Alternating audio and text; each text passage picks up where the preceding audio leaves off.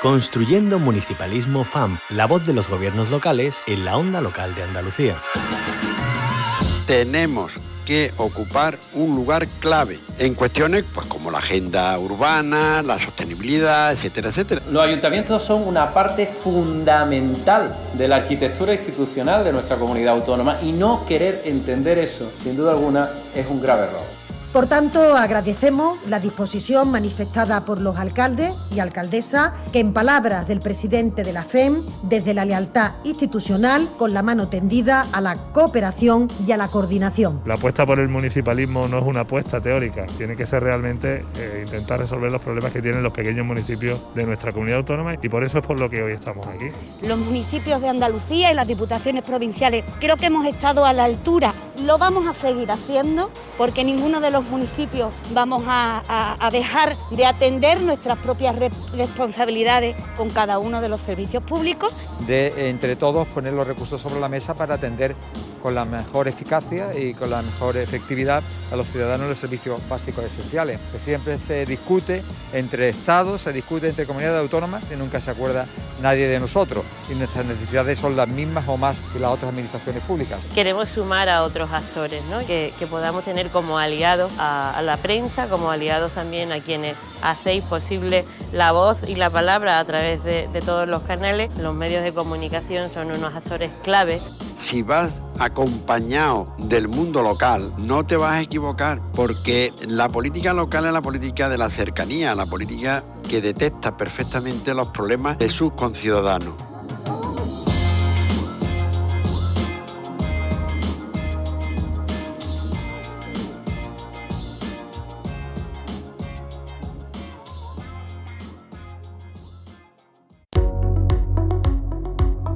Construyendo Municipalismo FAMP, la voz de los gobiernos locales en la onda local de Andalucía.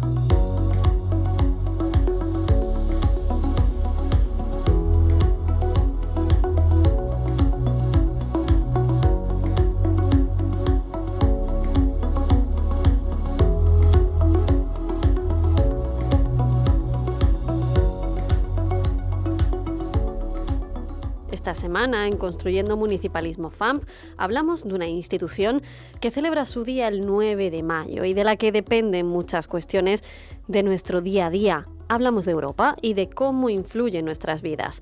Nos metemos de lleno en el ámbito rural, en cómo ha mejorado nuestras vidas y transformado nuestros territorios. Tenemos en marcha, entre otros muchos fondos, los Next Generation para salir de la crisis de la pandemia. De todo ello hablamos con el presidente de la Federación Andaluza de Municipios y Provincias y también presidente de la Diputación de Sevilla, Fernando Rodríguez Villalobos. Muy buenos días, bienvenido. Buenos días, muchísimas gracias por vuestra invitación. Gracias a usted como siempre por acompañarnos, presidente. Bueno, mañana 9 de mayo, Día de Europa, se han cumplido ya 37 años desde que España entró a formar parte de la Unión Europea. ¿Qué balance podemos hacer? Bueno, sinceramente el balance no puede ser otro que muy positivo, porque tanto España eh, como nuestra, nuestro territorio, nuestra comunidad, Andalucía, pues han resultado mm, muy beneficiadas por esta entrada de nuestro país en la, en la Unión Europea. Porque eh, el pertenecer a la Unión Europea supuso, cuando lo hicimos, cuando dimos el paso, pues en primer lugar eh, mostramos al mundo la consolidación de nuestra democracia. Y mm, con ello, pues cerramos definitivamente esa e, e, etapa mm, oscura que nos dio pues mm, la dictadura eh, durante los años que, que estuvo implantada. Y si ya nos vamos a, a, cuestiones económicas, es decir, en términos económicos, que ha, eh, ha sido ha sido uh, beneficiada España, es decir, ha recibido más de lo que ha aportado, pues la respuesta es sí. Es decir, que nosotros hemos recibido más que lo que hemos aportado a la Unión Europea. Eso nos ha permitido, pues, eso, el desarrollo de infraestructura, de equipamiento, en definitiva modernizar nuestro nuestro país y consiguientemente nuestra comunidad autónoma, ¿no? Tampoco podemos olvidar la política agraria común, la PAC, que tanto ha ayudado a, a complementar la renta de nuestros agricultores y ganaderos, ¿no? Y evidentemente modernizar el ámbito rural. Por lo tanto, eh, la Unión Europea mm, ha transformado España y Andalucía. Y, y bueno, y cuando vienen momentos duros, como lo que atravesamos con la crisis del, del COVID, pues evidentemente la Unión Europea estaba ahí. Es decir, que, mm, que estar dentro de, de, de, ese grupo de países europeos eh, conformando una unidad, eh, evidentemente cuando se nota y cuando más se valora es cuando se está pasando momentos de dificultad. Mm, y, y, eso lo hemos vivido, ¿no? Mm, un momento de dificultad, por ejemplo, fue la, crisis sanitaria por la pandemia, ¿no? Y, hablando de, financiación y de esa crisis, la respuesta europea fue diferente a la de otras ocasiones. El presidente Pedro Sánchez impulsó y la Unión Europea aprobó estos conocidos ¿no? fondos europeos Next Generation. ¿Qué están suponiendo, señor Rodríguez Villalobos, estos fondos para el municipalismo andaluz? Bueno, en principio fue un hito histórico para nuestro país y una oportunidad, yo creo que única, para recuperar y transformar, recuperar económicamente nuestro país, nuestro territorio y, y luego aprovechar la transformación a ese modelo nuevo, productivo, eh, y eso pues ha sido cubierto, está siendo cubierto con los fondos Next Generation. La gran apuesta por la digitalización, que se contempla, así como la lucha de, contra el cambio, el cambio eh, climático el fomento de la cohesión social y la igualdad de género, todo eso se contempla dentro de, estos fondos y se da respuesta a, todos estos mm, problemas ¿no? y todos estos avances en, en, en, en las entidades locales eh, que, es lo que nos preocupa a nosotros, ya hemos dicho claro y alto que queremos participar, que tenemos mucho que decir en todo en toda esta gran apuesta y hemos reivindicado desde el primer momento pues que deberíamos mm, gestionar directamente los Next Generation, ¿no? Eh, el gobierno de España y los ministerios que, que le compete la gestión de estos fondos de momento, lo que podemos decir sin error a equivocarnos es que más del 15% de estos fondos se ha eh, asignado su ejecución a los ayuntamientos a través de la FEN y de la FAN. ¿Qué ha hecho la Junta de Andalucía? Que también es competente de una parte importante de estos fondos que le transfiere el Gobierno de España. Digo, la Junta de Andalucía o cualquier territorio regional pues en principio no ha contado con la FAN. Y mira que tuvimos, tuvimos unos momentos eh, de carrera, de elaboración de ficha, de, de momento ¿eh? no nos han llamado ya más la Junta para decir, bueno, pues mira, para los ayuntamientos tanto y ustedes van a, a, gestionarlo a través de los propios ayuntamientos mayores y de las diputaciones para resolver digamos, los problemas de los menores de 20.000 habitantes, fin. Por lo tanto, mm, mm, pedir lo hemos pedido muchas veces ¿eh? y hemos ofrecido la colaboración municipal para ejecutar estos fondos que para nosotros es de importancia eh, extraordinaria para recuperar económica y socialmente nuestra nuestra tierra, ¿no?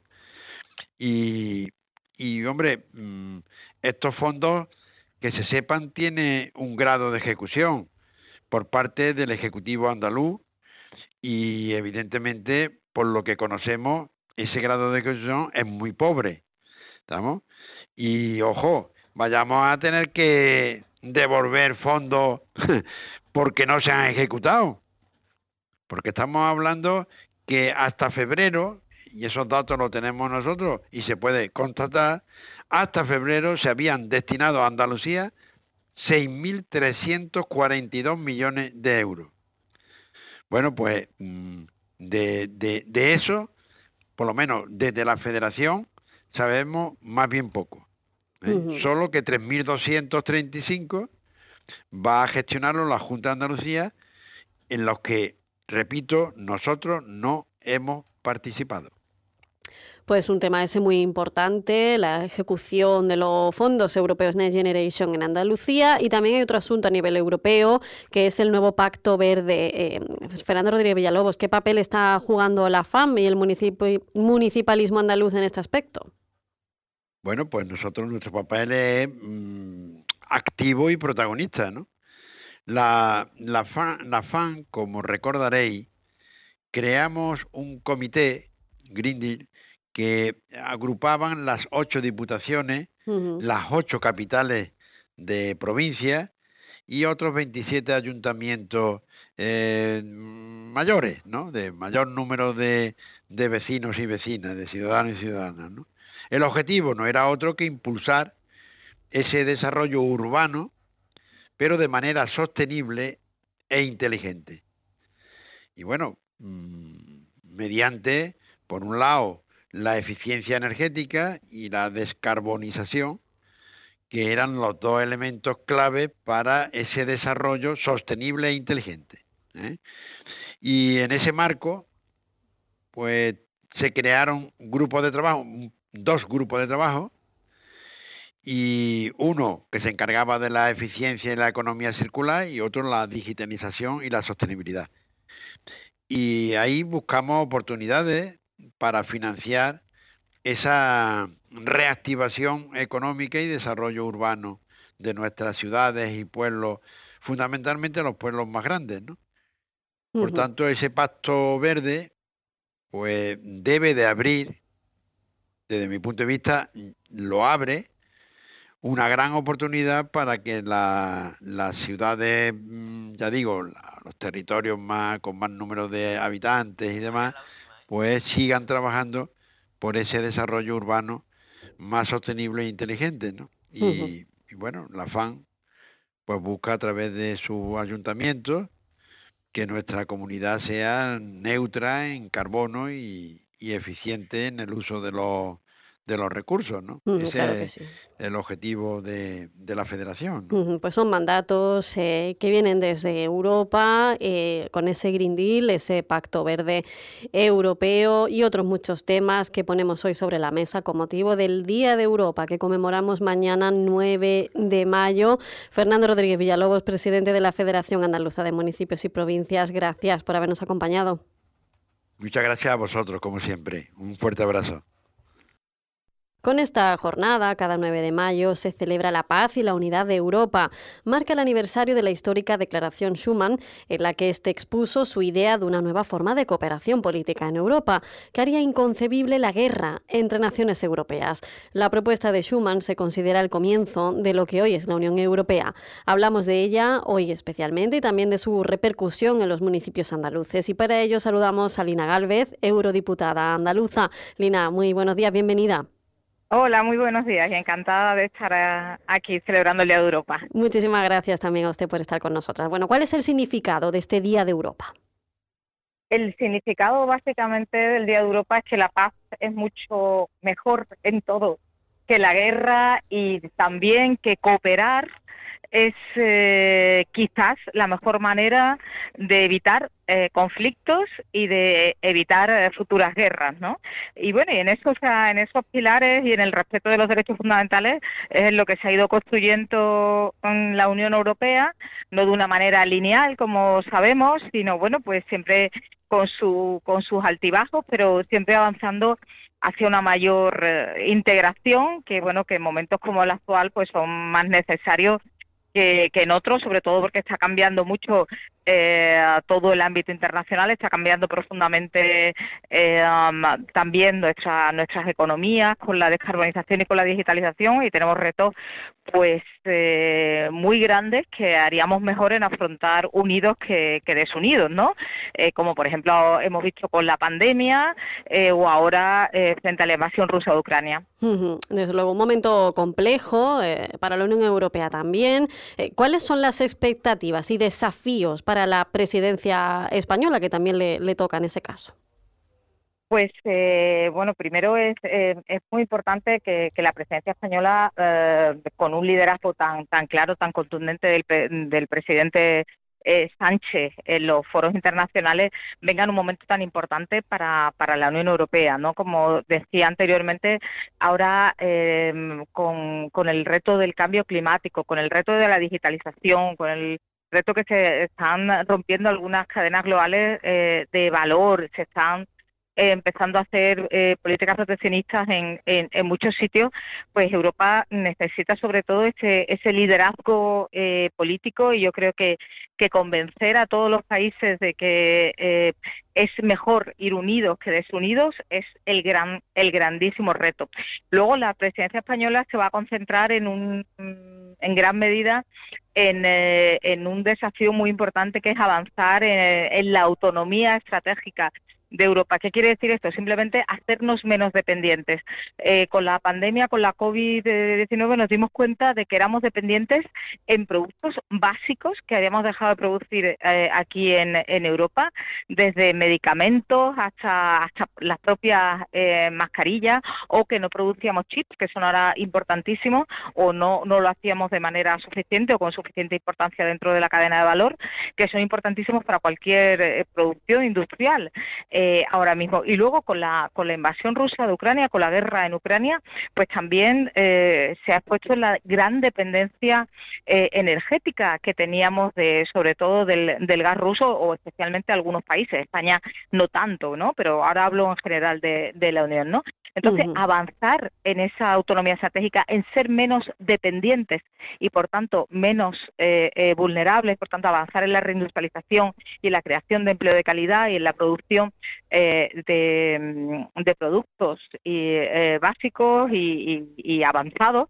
Igualmente, pues yo creo que es el, el, gran, el gran reto que tiene, que tiene la presidencia española. Y por supuesto hacerlo sin dejar a ninguna persona ni a ningún territorio atrás, hacerlo con una dimensión social eh, muy clara, que sin duda está clara dentro de, del ideario del Partido Socialista y por supuesto que estoy segura que la presidencia española va, va, va a imponer.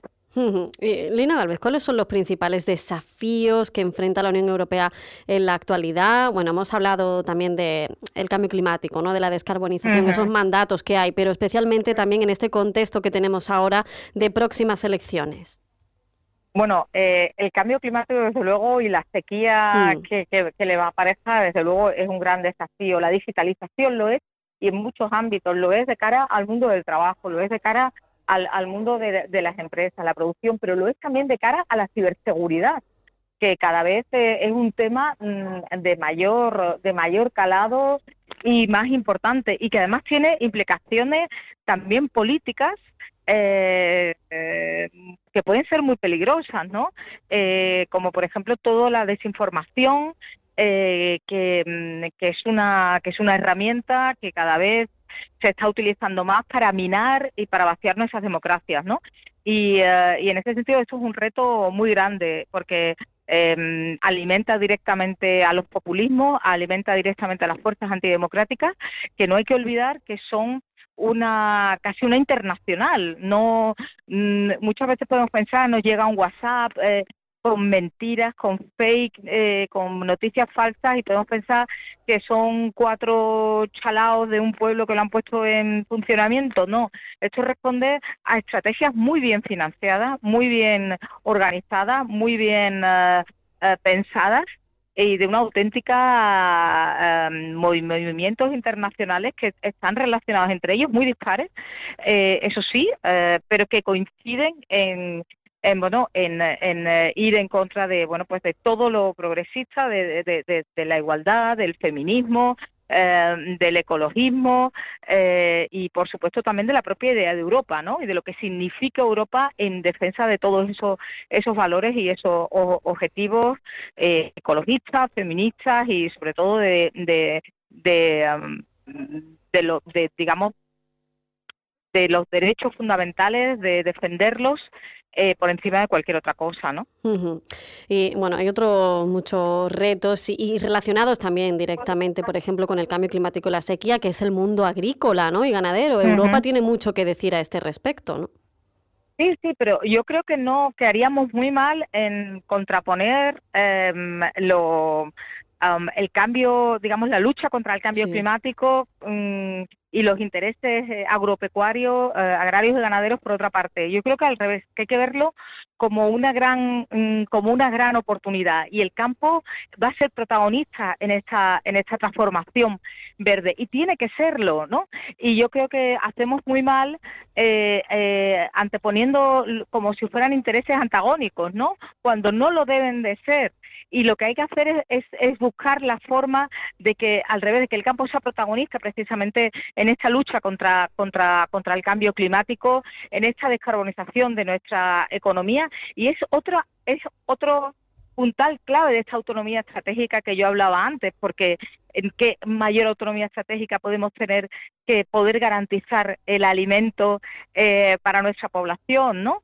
Eh, o sea que en ese sentido yo creo que el campo es esencial y está pensado además como una de las líneas esenciales de la presidencia española eh, también sin duda y también esencial en esa en esa lucha contra el cambio climático. Y también muy importante la digitalización porque mm, podremos combatir muchísimo mejor los efectos de la de la sequía y de ese cambio climático eh, precisamente en nuestro campo si conseguimos digitalizar mejorar el uso del agua y de absolutamente todos los eh, todos los inputs que, que, que necesita en nuestro mundo agrario no nuestro mundo rural, ¿no? Y evidentemente también el tema de la despoblación es importantísimo y en este sentido, bueno, pues también la digitalización, eh, la conectividad de todo el territorio es, es, es, es muy importante y en eso se, se, está trabajando y se está, se está buscando, ¿no? Entonces, sin duda es esencial eh, y, y, hay fondos para ello y yo creo que, que no se debe de, de pensar como algo antagónico, insisto, sino como una gran oportunidad y así se debería de ver también en los en, en los pueblos de, bueno, de toda Europa y especialmente en los pueblos Andalucía, que tenemos mm, posiblemente uno de los eh, de las regiones donde hay un, un equilibrio territorial o digamos hay menor despoblación que en otras eh, eh, que en otras zonas y eso se ha debido bueno pues también en parte a que durante muchos años durante décadas los gobiernos andaluces han buscado precisamente ese ese fomento del, del ámbito rural y ese ese equilibrio dentro de, de nuestro territorio. Pues muy importante ese mundo rural, la defensa de la igualdad entre los territorios, luchar contra el cambio climático, adaptando también las actividades económicas tradicionales, como puede ser la agricultura o la ganadería, también esa digitalización, hay desde luego muchos retos y como no, uno de los más importantes fomentar la paz, ¿no? Porque en nuestro continente, en nuestro continente estamos sufriendo pues esa invasión de Rusia a mm. Ucrania, que ya se ha extendido muchos meses, esperemos que, que eso llegue pues pronto ¿no? a su fin porque al final tiene consecuencias. Lina Galvez, eurodiputada socialista andaluza, muchísimas gracias por habernos acompañado. Muchísimas gracias. No nos olvidemos de combatir las desigualdades, porque sin, sin, sin combatir las desigualdades no podremos sostener ningún proyecto político. Así que encantada y, y cuando queráis a vuestra disposición, como siempre. Gracias. Construyendo un municipalismo un espacio de la onda local de Andalucía con la colaboración de la Federación Andaluza de Municipios y Provincias.